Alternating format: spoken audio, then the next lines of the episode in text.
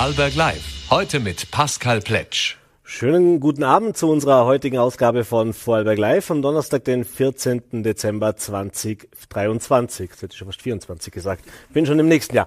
Äh, heute werfen wir wieder mal einen Blick nach Brüssel. In unserer Reihe Mitten in Europa freue ich mich heute sehr, Sebastian Vogel im Studio zu begrüßen begrüßen zu dürfen. Äh, er hat gemeinsam mit einigen Mitstreitern dafür gesorgt, dass in den letzten Monaten sich ein bisschen mehr Vorarlberger Community auch in der EU und auch in Brüssel äh, ausbreitet. Was es damit auf sich hat, das wird er uns dann später im Gespräch erzählen. Den Auftakt macht jetzt aber mein erster Gast, der SPÖ-Obmann Mario Leiter ist heute bei mir zu Gast im Studio und ich freue mich sehr. Schönen guten Abend, herzlich willkommen im Studio. Hallo Herr Blitz, vielen Dank für die Einladung. Ja, Herr Leiter, wir wollen uns heute ein bisschen unterhalten so ein bisschen auch Revue passieren lassen. Was hat dieses Jahr so mit sich gebracht äh, für die Österreicherinnen und Österreicher, für die Vorarlbergerinnen und Vorarlberger und was erwartet uns vielleicht auch im nächsten Jahr? Äh, es ist gerade aktuell die zweitägige, oder noch läuft sie, aber die zweitägige Landtagssitzung zum Jahresabschluss, wo es eben auch ums Budget geht, wo ganz vieles fürs neue Jahr auch beschlossen und besprochen wird. Äh, und dann heutigen Tag wurde auch über ein Wohnpaket gesprochen. Einmal mehr ging es um das Thema Wohnen, ein heißes Thema, das uns allen unter den Nägeln brennt. Jetzt soll wieder ein Wohnpaket kommen. Äh, das leistbares Wohnen, auch das Eigentum soll natürlich künftig möglich sein. Äh, ja, jetzt gehe ich mal schon standesgemäß davon aus, dass die Opposition da das ein oder andere vielleicht an diesem Paket noch nicht so ideal findet. Aber wie sehen Sie denn diese aktuelle Situation und auch die Bemühungen des Landes, dass man in dieser schwierigen Situation doch immer wieder mal versucht, irgendwie Lösungen in diese Problematik zu bekommen? Ja, Herr Pletsch, grundsätzlich einmal das Leben in Vorarlberg ist viel zu teuer geworden. Also, wenn ich Menschen treffe in der Stadt, die mir mitteilen, vor allem Jugendliche, dass sie schon wieder Kostgeld abgemühen haben, dass man sich die Wohnung leisten kann, dass man den Kühlschrank füllen kann, dann schrillen doch die Alarmglocken. Und das war für mich ein Zeichen, dass ich wieder zurückkomme in die Politik und dass ich gerade sozialdemokratische Werte auch wieder ins Ländle träge und vor allem dazu beiträgt, dass das Leben wieder leistbarer wird in Vorarlberg. Zum Thema Wohnen ist ein interessantes Thema, seit ich vor der Wahl ausgegangen bin am 19. Juni bin ich nun dran, die Themenführerschaft zu beherrschen in Vorarlberg. Alle Themen, die die Politik betreffen, die die Menschen betreffen vor allem. Auch das Wohnen ist ein großer Bereich. Beim Wohnen haben wir in der Regierung, Regierungsprogramm von 2019 hat die schwarz-grüne Regierung sich selber festgeschrieben, 4000 Wohnungen zu schaffen in dieser Legislaturperiode. Derzeit liegen wir bei ungefähr 1800, im Bau sind derzeit ungefähr 600. Das heißt, ein eklatanter Missstand im, im Bau der Wohnungen. Wir wissen nur, das Baugewerbe und Baunebengewerbe liegt brach. Wir werden das Sachen nächstes Jahr, was auf die Wirtschaft zukommt, im, im Baugewerbe. Also bauen, bauen, bauen, wo es geht. Wir haben jetzt diese Wohnungen, wo die Landesregierung angekündigt hat, die Starterwohnungen für 300 Wohnungen, 50 Quadratmeter für 550 Euro. Das ist ein bisschen ein Trugschluss denn auch 2019 hat man schon Wohnungen, die gehabt, nämlich 600 Wohnungen, Starterwohnungen. Da hatten sie noch 5, äh, 65 Quadratmeter und waren noch bei 500 Euro. Das heißt, das ist wie also ein alter Wein in neuen Schläuchen, nur der Wein ist gealtert und nicht nur besser war, sondern schlechter war. Die Wohnungen, die gebaut werden sollen, die sind ohne Lift, ohne Keller, die haben also, das fehlt denen total und die Tiefgarage fehlt auch. Mhm. Also von dem Leistungsspektrum her muss man sagen, Auf, Hausaufgabe nicht gemacht und wir müssen jetzt richtig ins Tor kommen. Das heißt, wir von der SPÖ fordern nach wie vor diesen sozialen Wohnbau, diesen gemeinnützigen Wohnbau. Wir fordern aber auch, dass man äh, Eigentum schaffen kann. Wir müssen der Jugend wieder Perspektive geben. Wir brauchen die KIM-Verordnung, eine Änderung in der Laufzeit der Kredite, dass es wieder funktioniert, dass man auch Kredite aufnehmen kann. Also man muss, und zwar jeder, der eine Verantwortung trägt in dem Land, ob auf Landes- oder auch auf Bundesseite, muss alles daran setzen, dass das Leben in Österreich und im Vorarlberg wieder leistbarer wird. Mhm. Bevor wir jetzt noch zu anderen Problemen, die gibt, äh, kommen, die es natürlich auch im Rahmen dieser Teuerung gibt, bleiben wir noch ganz kurz bei, diesem, bei dieser Wohnproblematik. Jetzt ist es nur mal so, äh, der Preis auf dem Wohnungsmarkt ist, wie er ist und in Vorarlberg natürlich nochmal ein bisschen prekärer, wie das vielleicht auch in manchem anderen Bundesland ist. Aber was natürlich auch dazu kommt, ist, dass auch die Kosten, weil Sie gerade gesagt haben, die Wohnungen sind kleiner geworden, die Leistungen werden geringer.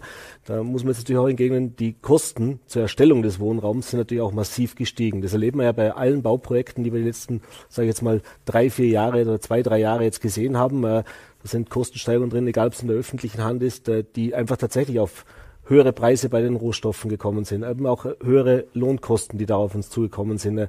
Da hat sich natürlich schon so sehr viel nach oben bewegt. Jetzt kann man natürlich sagen, wie Sie auch, wir müssen ins Tun kommen, aber irgendwie muss man es natürlich auch finanzieren. Und wenn ich mir so die Budgetlage ansehe in den Kommunen, aber auch beim Land oder auch beim Bund, äh, ja, dann ist das auch alles andere als rosig. Also man muss schon darauf achten, wo das Geld hingeht. Wie soll es denn finanziert werden, dieses wir müssen ins Tun kommen. Also die Finanzausgleichverhandlungen, wo ja der Bürgermeister der Stadt Wien, der Michael Ludwig, dabei war, die waren ja alle sehr positiv. Wir kriegen also mehr Geld. Auch aus den Heimfallsrechten kriegen wir mehr Geld. Also da kommt jetzt mehr Geld in, die, in, das, in die Land, dieses Landesbudget. Gleichzeitig habe ich schon seit, ich weiß nicht, seit vier oder fünf Monaten vordreht, dass man wieder diese Wohnbauinvestitionsbank in Gang setzt. Mhm. Das war schon ein Thema, das haben wir schon gehabt, das hat dann die schwarz-grüne Regierung hat das abgeschafft. Und diese Wohnbauinvestitionsbank, da kann man viel Geld abholen zu günstigsten Zinsen, damit man das wieder in die Bauwirtschaft investiert. Durch die Europäische Wohnbank, Investitionsbank kann man das machen, das wäre möglich, nur muss das die Regierung wollen. Und da bin ich jetzt auch auf Bundesebene am Kämpfen, dass wir das wieder initiieren und dass wir das wieder in Gang setzen. Ich bin schon seit Monaten dran und ich bete das wirklich gebetsmühlenartig, dass die Kommunen und auch das Land, das Land hat eines der größten Grundstücksvorkommen im Land Vorarlberg, dass wir den Wohnbauträgern unter gewissen Konditionen äh, im Baurecht Liegenschaften zur Verfügung stellen. Im Baurecht, das heißt auf 99 Jahre Liegenschaften zur Verfügung stellen, um gemeinnützigen Wohnbau zum Beispiel zu errichten oder leistbares Wohnen zu errichten. Mhm. Das verringert natürlich die Baukosten, sichert Arbeitsplätze im Baugewerbe und schafft natürlich Wohnraum für ganz viele Menschen. Und ich glaube einfach, man muss überlegen, was macht man richtig, man muss die Fachexpertise holen und dann einfach umsetzen. Und ich glaube, das werden wir alle gehalten, dass wir das machen. Mein Motto ist immer, Kooperation statt Konfrontation und Stillstand, kooperieren wir in allen Bereichen des Lebens, wo die Menschen wirklich betrifft und das ist auch beim Wohnen möglich. Mhm. Jetzt ist ja das auch einer der Teuerungsfaktoren oder der Preistreiber ist natürlich auch die Inflation. Die war in Österreich in den letzten zwei Jahren höher, auch größtenteils wie in vielen anderen europäischen Ländern. Also wir waren da leider Gottes auch lange Zeit fast europäischer Spitzenreiter. Jetzt in den letzten zwei, drei Monaten hat sich das wieder ein bisschen eingependelt. Immer noch hoch, aber zumindest man sieht einen Trend, dass es rückläufig ist. Äh, jetzt haben wir auf der anderen Seite auch die Kollektiv Kollektivvertragsverhandlungen, die teilweise noch laufen, teilweise auch abgeschlossen sind, die wieder auf einem sehr, sehr hohen Niveau sind. Äh, jetzt kann man sagen, ja gut, die Menschen brauchen mehr Geld, weil alles teurer geworden ist. Auf der anderen Seite wird alles teurer, weil natürlich auch die Kosten dadurch steigen in der Produktion, in der Herstellung, auch beim Bau natürlich, wenn der Maurer zehn Prozent mehr verdient, wenn der Bauträger zehn Prozent mehr bezahlen muss, dann reden wir nicht nur vom Material natürlich, sondern auch von den Arbeitskosten. Äh, äh, wollen wir nicht über Lohnnebenkosten reden. Ich weiß schon, die, die, das ist ein Thema, das könnte man jetzt immer äh, uns auch drüber unterhalten. Aber ich möchte es eigentlich mal ein bisschen genereller sehen. Wie sehen denn Sie diese Entwicklung? Ich, als Sozialdemokrat natürlich auf Seite der Arbeitnehmer äh, würde man begrüßen, wenn möglichst gute Abschlüsse hier auch erfolgen. Das haben auch verschiedene sozialdemokratische Politiker auch hier sich klar positioniert äh, auf Seiten der Arbeitnehmer. Aber wie lange können wir uns das denn leisten und wann wird denn der Zeitpunkt kommen? Oder muss man den Menschen auch mal sagen, naja, es wird eben noch Einschnitte auch bei den Menschen brauchen. Das heißt, können wir wirklich noch versprechen, dass wir sagen, alles bleibt wie es war, alles ist wie es ist und äh, wir müssen eben mehr zahlen, dann können wir uns auch wieder dasselbe leisten und können denselben Standard halten? Also vielleicht ein großes Lob den Gewerkschaften, die das ausverhandelt haben, die in den verschiedenen Branchen. Wir haben ja 460 verschiedene Kollektivverträge. Das ist ein Meisterwerk, wenn man dann sozialpartnerschaftlich verhandeln muss, in allen Branchen spezifisch.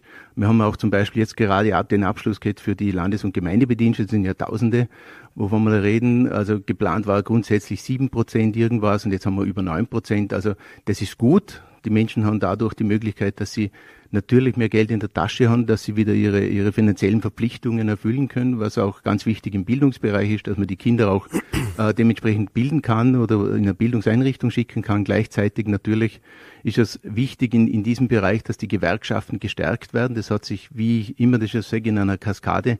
Zuerst braucht es eine stabile gesetzliche Grundlage, die schaffen wir. Dann braucht es diese Betriebsvereinbarungen, die man mit der, der Betrieb mit den allen vereinbart und dann schlussendlich auch die Einzelvereinbarungen. Also wir müssen einfach schaffen, dass wir ein gemeinsames Miteinander haben mit der Wirtschaft, aber gleichzeitig auch der Arbeitnehmerseite. Und wenn der Mensch mehr Geld in der Tasche hat, dann gibt das natürlich auch wieder irgendwo aus. Das heißt, er, er, geht wieder in den Konsum, er geht wieder in den Kauf. Da lebt auch wieder der Handel damit und wir müssen ja das auch kurbeln. Das heißt, jeder Cent, den die, Wir den die Wirtschaft wieder in ihre Arbeitnehmer investiert, kommt wieder zurück in die Wirtschaft. Also das ist ein Zyklus, der Kreis schließt sich nie.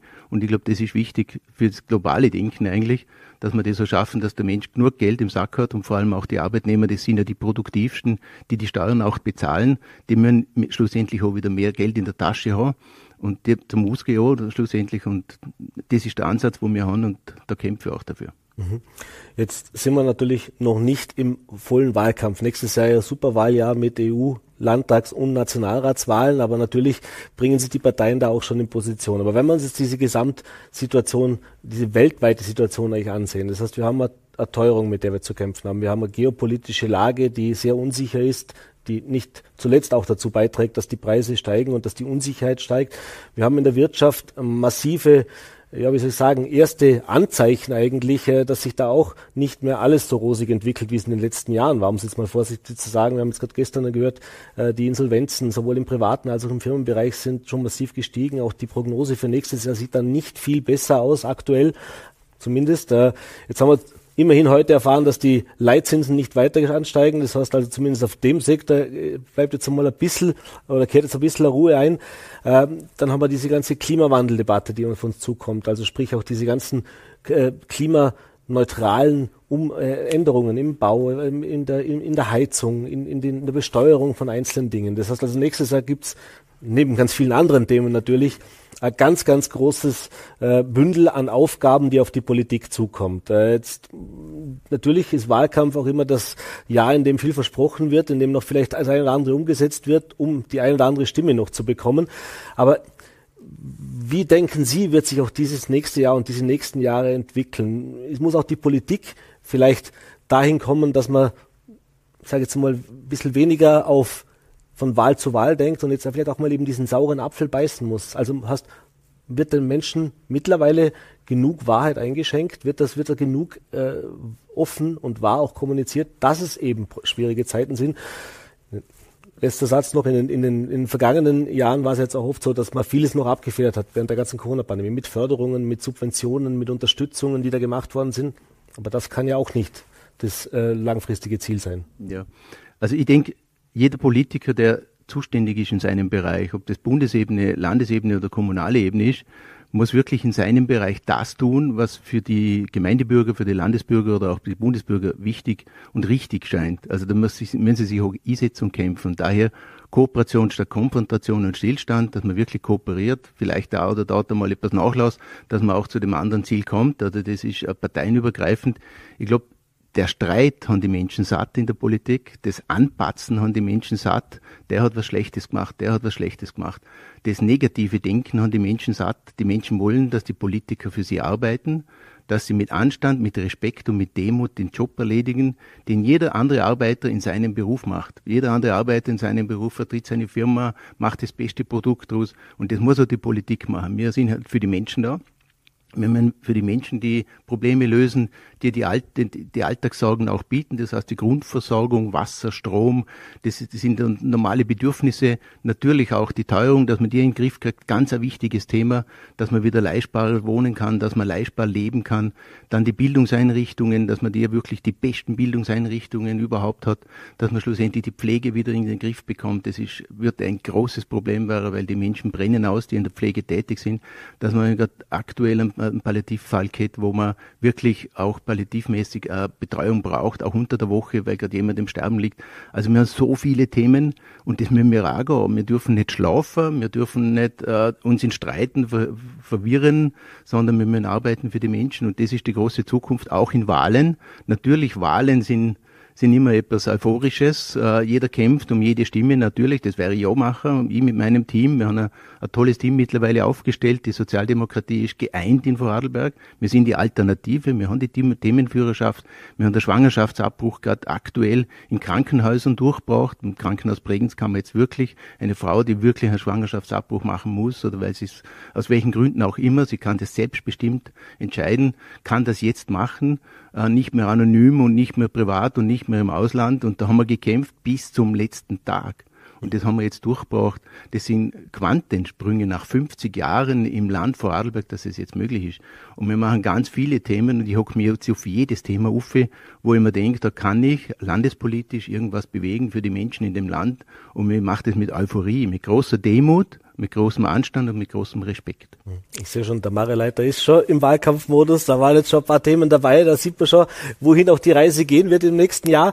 Äh, wir sind leider schon am Ende der Zeit, aber ein, ein Thema wollen wir natürlich auch gerade mit Ihnen speziell, der aus der Sicherheitsbereich kommt, der als, als Polizeibeamter natürlich auch äh, Einblick hat, was es damit auf sich hat. Äh, das ist ein Thema, das in den letzten Monaten auch stark diskutiert worden ist, nicht nur aus Sicherheitsbereich, aber das ganze Thema mit der Migration, äh, der Beschäftigung auch von Migranten, wenn sie hier sind, dass eben nicht auf die Idee kommen, vielleicht den einen oder anderen Blödsinn zu machen, obwohl das natürlich bei weitem nicht alle machen. Das möchte man an dieser Stelle natürlich auf jeden Fall erwähnen. Aber es gibt eben diese Diskussion, diese politische um diesen sogenannten Migrationspakt. Das heißt, äh, dass man Migranten mehr in die, in die Pflicht nimmt, äh, dass die eben auch Aufgaben übernehmen sollen, äh, dass die eben auch ja, nicht nur ich will es gar nicht aussprechen, was manche politischen äh, Mandatare da teilweise von sich gegeben haben, dass sich auf die faule Haut legen, heißt es dann teilweise, die tun eben nichts oder die, die, die lungern dann nur irgendwo rum, sondern die sollen da beschäftigt werden. Jetzt klingt das natürlich ein sinnvolles Projekt. Äh, die Sozialdemokratie sieht ein bisschen differenziert, habe ich in den letzten Tagen immer wieder vernommen. Was ist, denn,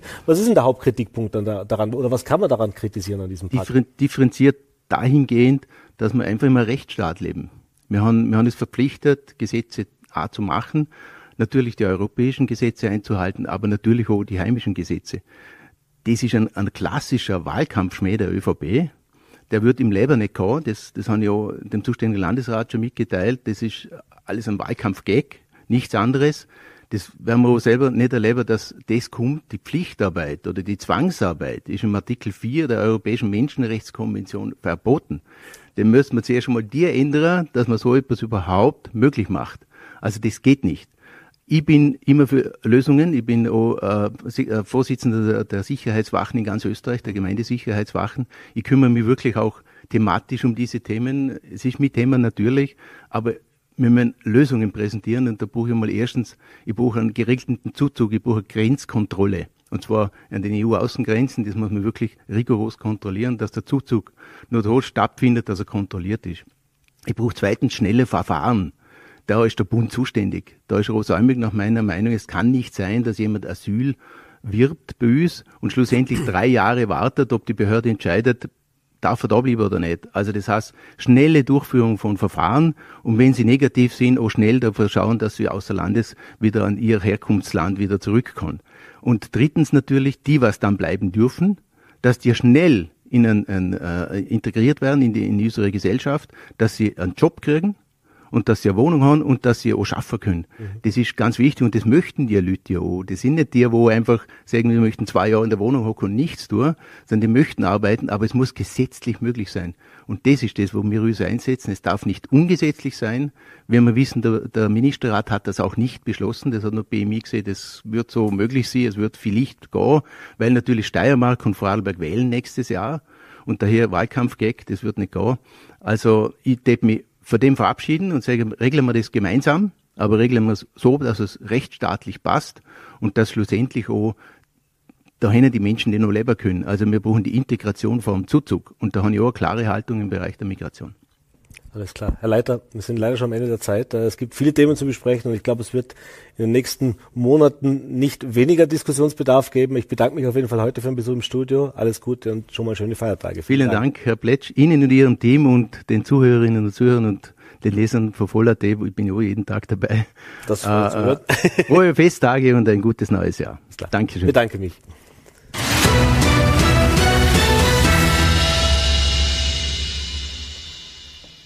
So, und jetzt kommen wir zu meinem zweiten Gast. Mitten in Europa ist der Name unserer Serie, die wir dieses Jahr gestartet haben. Äh, und heute haben wir wieder einen Vorarlberger, der mitten in Europa, nicht nur mitten in Vorarlberg, sondern tatsächlich mitten in Europa auch mittlerweile zu Hause ist, sich selbst als Europäer auch bezeichnet. Äh, Sebastian Vogel, freue mich sehr, dass du oder dass Sie heute den Weg bei uns ins Studio gefunden haben. Vielen Dank für den Besuch im Studio.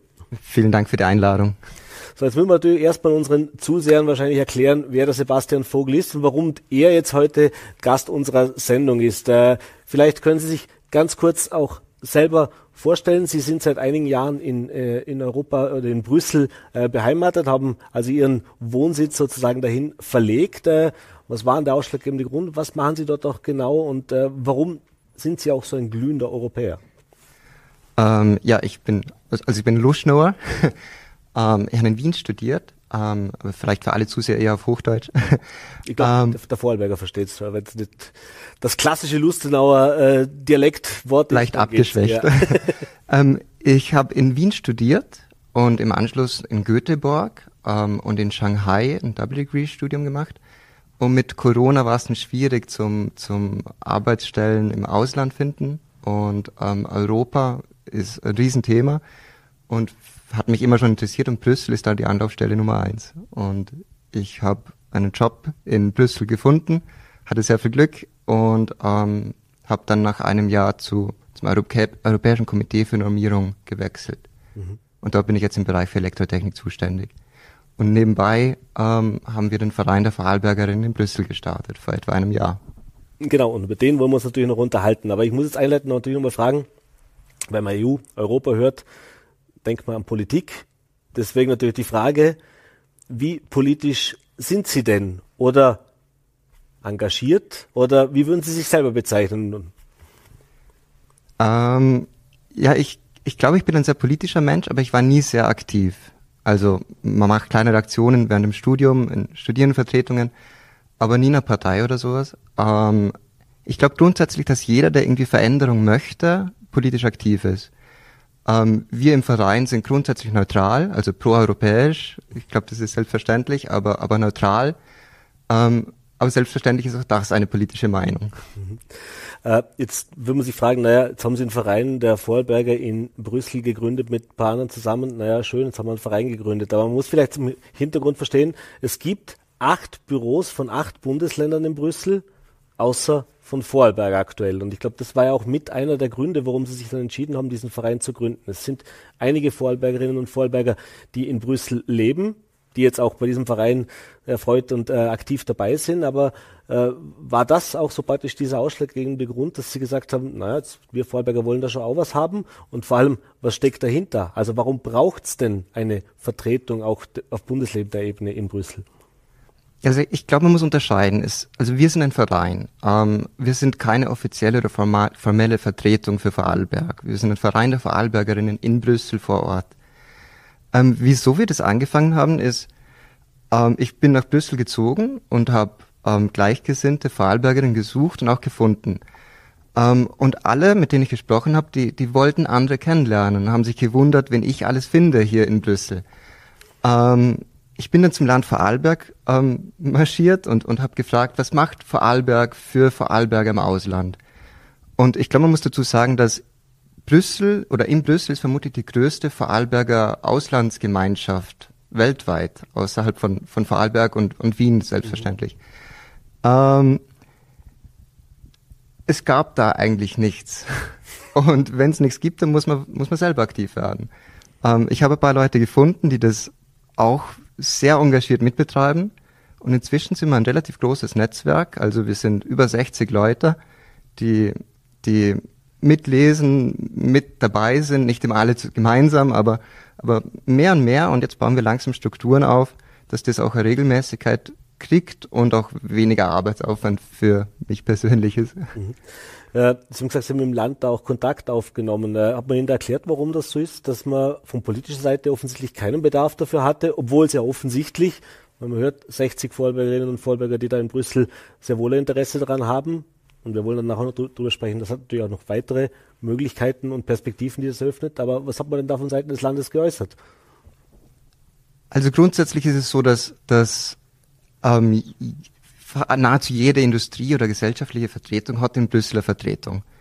Ähm, also Opernhäuser haben eine eigene Vertretung. Und genauso haben auch alle, alle regionalen ähm, Länder oder auch Städte Vertretungen. Es gibt, ich glaube, 250 Regionen in Europa. Ähm, Deutschland haben fast alle Bundesländer Vertretungen. Österreich, wie erwähnt, ähm, acht von neun. Mhm. Ähm, der Grund dafür ist ja höchstwahrscheinlich oder ziemlich sicher, dass Österreich immer, oder Österreich Vorarlberg hatte immer sehr gute Leute in Brüssel gehabt, die sehr gut positioniert waren. Ähm, also beim EU-Beitritt ähm, hat, waren Vorarlberger zuständig für die Länderkoordination. Ähm, das hat sich so durchgezogen und, und wir waren immer sehr gut positioniert und man hat den Bedarf nicht gesehen. Die anderen Länder sind nachgerückt und nach Brüssel gezogen und Vorarlberg nicht. Und irgendwann entsteht so langsam eine Lücke, aber man merkt sie nicht. Ähm, und ich glaube, diese Lücke wird immer größer und größer und wir als Verein haben dann selbstverständlich auch das Interesse, dass Vorarlberg hier aktiver wird. Und ich glaube, das ist jetzt vor allem im Hinblick auf die EU-Wahl auch sehr wichtig, dass Vorarlberg da einen größeren Schritt macht und sich auch proaktiv für europäische Politik einsetzt. Mhm. Ich sage nicht, dass sie das nicht, dass das nicht gemacht wird im Moment, aber ich glaube, dass wenn man aktiv Europapolitik machen möchte, dann muss man auch vor Ort sein. Mhm.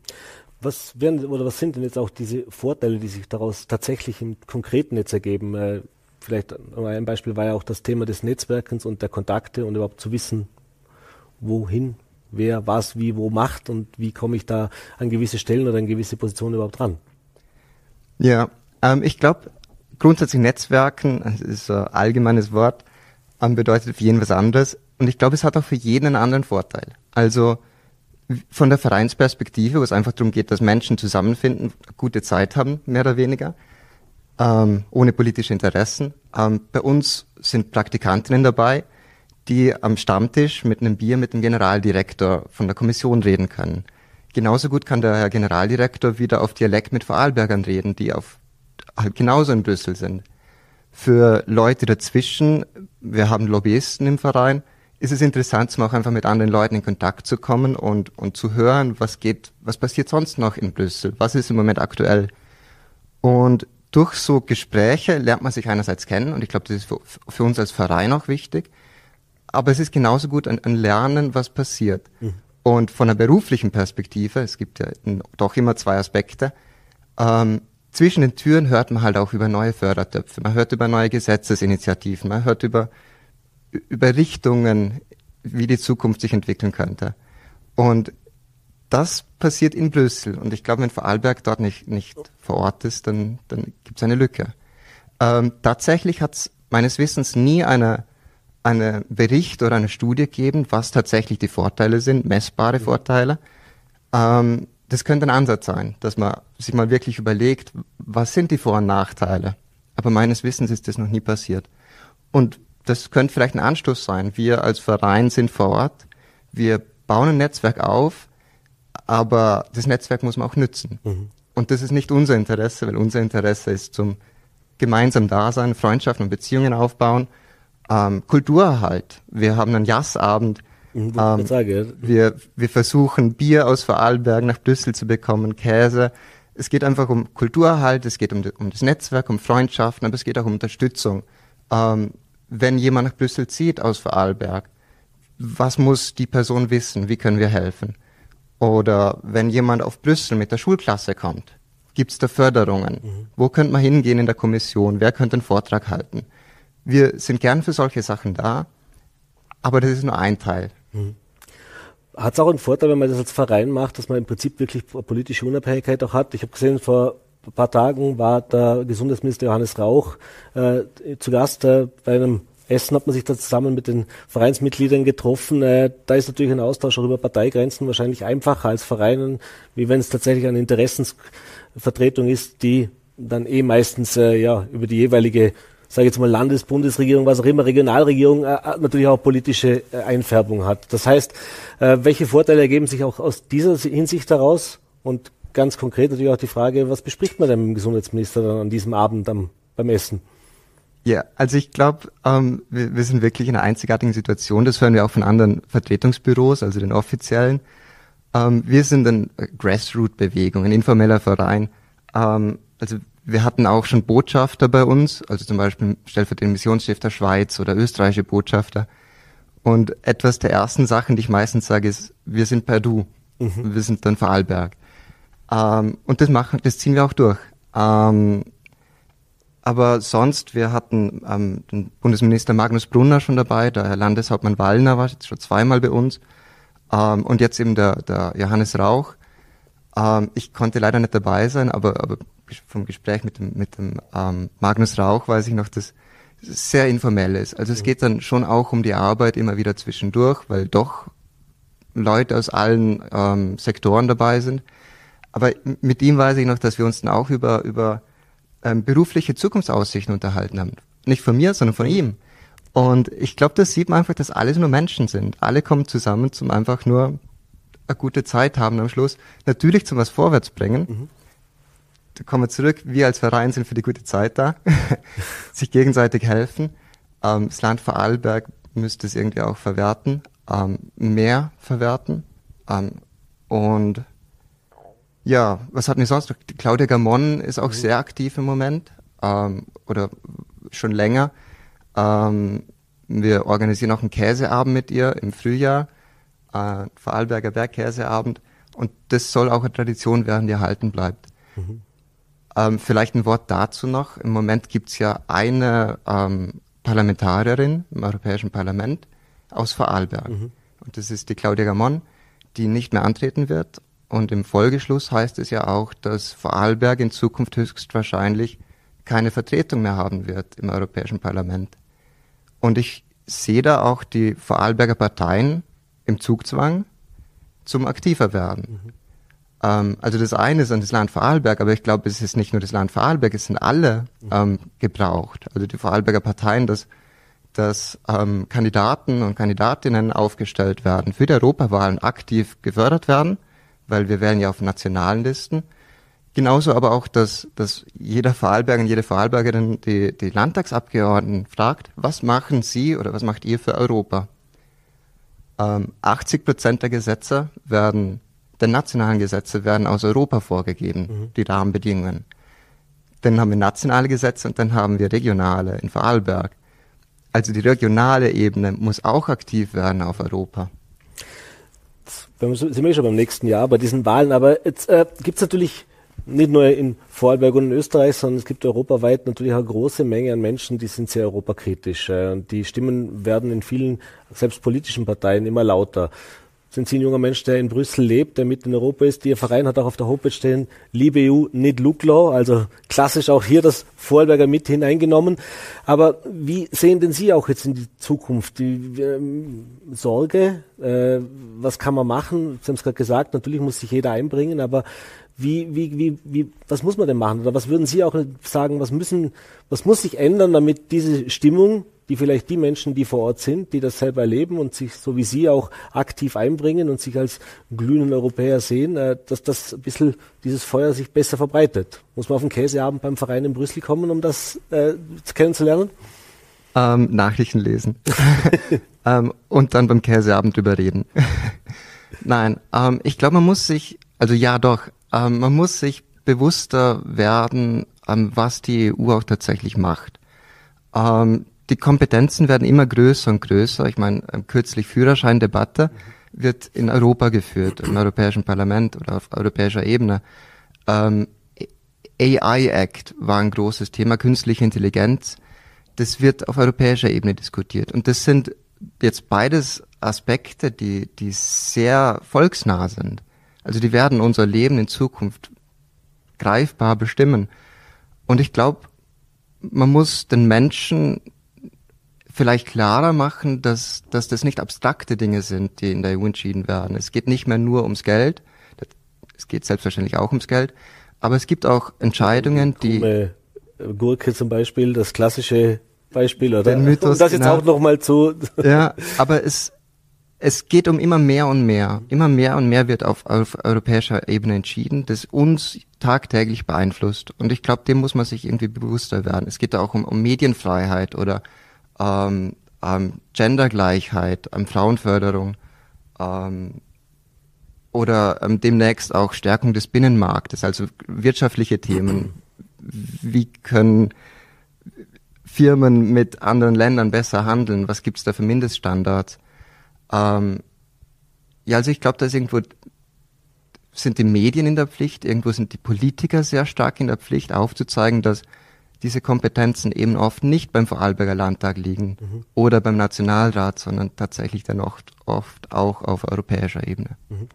Wenn Sie jetzt mit Ihren Vereinskollegen oder eben diesen Menschen, die da, mit denen Sie in Brüssel zusammentreffen, sprechen, äh, was überwiegt da? Überwiegt da Sorge, wenn Sie sich ansehen, was sich auf der Welt so tut, wie die Stimmung auch äh, sich in vielen Ländern langsam zu wandeln scheint? Äh, das heißt, äh, als junger Mensch, der an dieses Projekt glaubt und dieses Projekt auch als etwas sehr Positives wahrnimmt, äh, sitzt man auch zusammen und, und macht sich Sorgen oder ist man trotzdem noch optimistisch, weil man sieht, doch, da tut sich schon was und vielleicht fehlt dem einen oder anderen nur ein bisschen mehr der Blick auch hinein. Also ich glaube schon, dass, dass Sorge besteht, aber ich glaube auch, dass wir alle sehr hoffnungsvoll sind.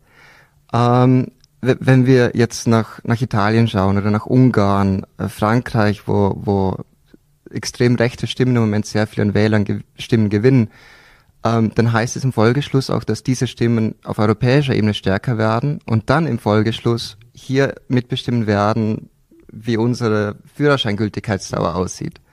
Ähm, ist abstrakt, aber auf das läuft's hinaus. Ähm, wer möchten, möchten wir, dass, dass das die Zukunft ist? Und ich glaube, darum geht's bei der nächsten Wahl und deshalb ist es auch sehr wichtig, dass wir abstimmen. Also es gibt eine Sorge, aber ich glaube, wir sind alle sehr motiviert zum etwas machen und, und das sehen wir auch im Verein, dass es nicht nur darum geht, zum jetzt eine gute Zeit haben und Käse essen und Bier bestellen, ähm, sondern es geht, es geht um mehr. Wir wollen auch aktiv sein. Ich komme deshalb auch hierher zum drüber reden. Ähm, wir möchten auch Leute motivieren, etwas zu machen. Wir möchten auch Leute motivieren, nach Brüssel zu kommen, mhm. aktiv zu werden. Aber genauso gut auch in der, in der Vorarlberger Politik oder national. Mhm das wäre jetzt gerade, junge Menschen motivieren, nach Brüssel zu gehen, junge Menschen motivieren, ins Ausland zu gehen, auch Erfahrungen zu sammeln, so wie Sie es und ihre, viele Ihrer Kollegen ja auch gemacht haben. Äh, vielleicht zum Abschluss für diejenigen, die uns jetzt zusehen, die jungen Menschen, äh, es war eine schwierige Zeit die letzten Jahre, wenn wir uns ehrlich sind. Sie haben es selber erwähnt, also diese ganze Corona-Pandemie und alles, was damit einherging, hat natürlich dieses schon fast traditionelle, wir gehen ins Ausland und ich mache da mal ein Jahr und ich mache da ein Praktikum oder ich schaue mir das mal an, das ist ein bisschen in den Hintergrund gerückt. Und äh, da merkt man, da ist auch noch Nachholbedarf. Aber welche Tipps und würden Sie denn jetzt geben, jungen Vorarlbergerinnen und Vorarlbergern, die sagen, ich möchte, jetzt komme ich nochmal damit, ich möchte auch bei dem Käseabend dabei sein, nein, Spaß, ich möchte natürlich äh, vielleicht mir das auch mal ansehen, ich möchte da meinen Teil wirklich beitragen. Äh, was muss man denn beachten? Wie, wie, wie stelle ich es am besten an? An wen wende ich mich? Ähm, also ich, ich glaube, ähm, nicht locker lassen, das wäre der, der generelle Tipp. Mhm. Ähm, auch irgendwie Hoffnung haben, man findet schon was, es dauert nur länger. Und das Richtige zu finden ist dann das andere Thema. Ich glaube, ein erster Schritt ist immer oder kann sein, ähm, Leute anzusprechen. Mhm. Also gerne auch uns. Also wir als Verein sind auch, sind auch dafür da, zum irgendwie das Netzwerk anderen Leuten anzubieten. Ähm, und dann zum Beispiel, jetzt um nochmal zurück, darauf zurückzukommen, wenn das Land Vorarlberg da wäre, dann wäre es ja auch eine Möglichkeit, zum, zum Praktikantinnen mehr nach Brüssel zu bringen, was im Moment eher schwierig ist.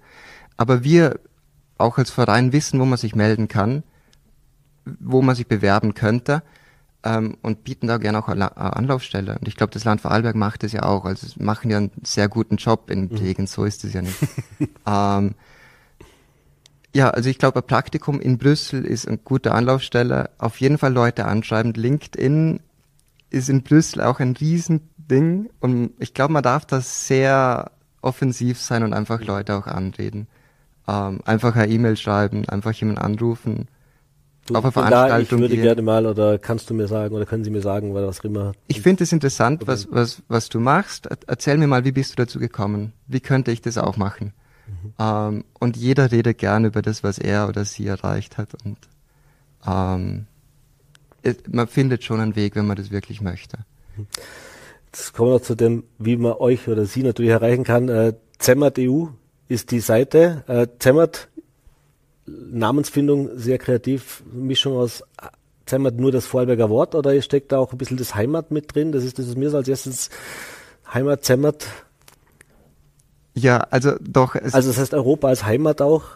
Also es geht um, um es ist sehr schön gesagt, es geht um, um mehr ähm, Europa in Vorarlberg und mehr Vorarlberg in Europa. Mhm. Ähm, Zermatt EU, weil wir gemeinsam Europa sind. Ähm, ja, wir bemühen uns ja auch um, um Kulturförderungen, dass wir mehr Vorarlberg nach Europa bringen. Ähm, also gerne auf die Webseite gehen. Wir, wir schreiben regelmäßig Artikel über Veranstaltungen. Ähm, man kann uns dort auch gerne erreichen. Ähm, ja, wir sind, wir sind für alle da, die nach Brüssel kommen möchten oder die sich für Europa interessieren. Wunderbar. Dann sind wir am Ende unserer Sendung leider schon angekommen, aber ich bedanke mich auf jeden Fall für den Besuch im Studio. Äh, nehme an, die Weihnachtsfeiertage ein bisschen auch Zemmert in der Heimat verbringen, ist auch ganz schön. Äh, wünsche Ihnen weiterhin alles Gute und wie gesagt, für jeden, den es interessiert, zemmert.eu, da kann man mal reinschauen, was für Veranstaltungen da schon stattgefunden haben, wie man Kontakt macht. Auf jeden Fall schön zu sehen, wenn junge Menschen Eigeninitiativ machen, wenn es offensichtlich von offizieller Seite bis jetzt niemand auf die Idee gekommen ist. Manchmal kann es auch ganz einfach gehen. Vielen Dank, Herr Vogel. Vielen Dank. Und das war's mit der heutigen Ausgabe. Ich bedanke mich fürs Dabeisein, wünsche Ihnen noch einen schönen Abend und bis zum nächsten Mal.